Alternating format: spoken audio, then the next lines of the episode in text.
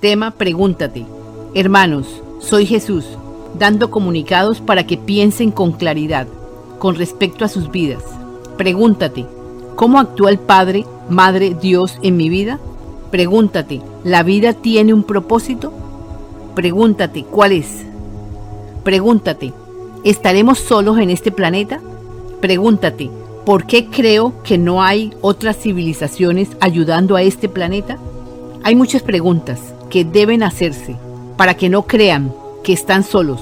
Es importante que estén plenamente seguros que el Padre, Madre Dios, está al mando dirigiendo. Entiendan, el Padre actúa a través de los que escuchan las verdades, de lo que realmente son como hijos de Dios, porque se transforman, dando paso al ser crístico. Escuchen bien, los cambios vienen a todo nivel. Escuchen bien, cuando ustedes preguntan, reciben las respuestas. Para esto, hagan momentos presentes. Es muy simple.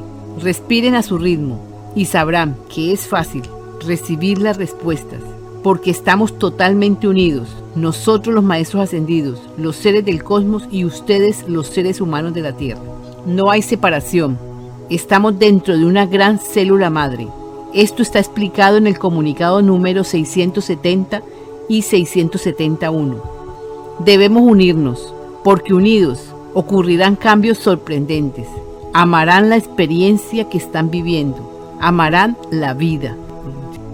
Entonces empezarán a aprender, empezarán a escuchar y compartir estos nuevos rollos. Sabemos que es así. Los amamos, es un amor impersonal.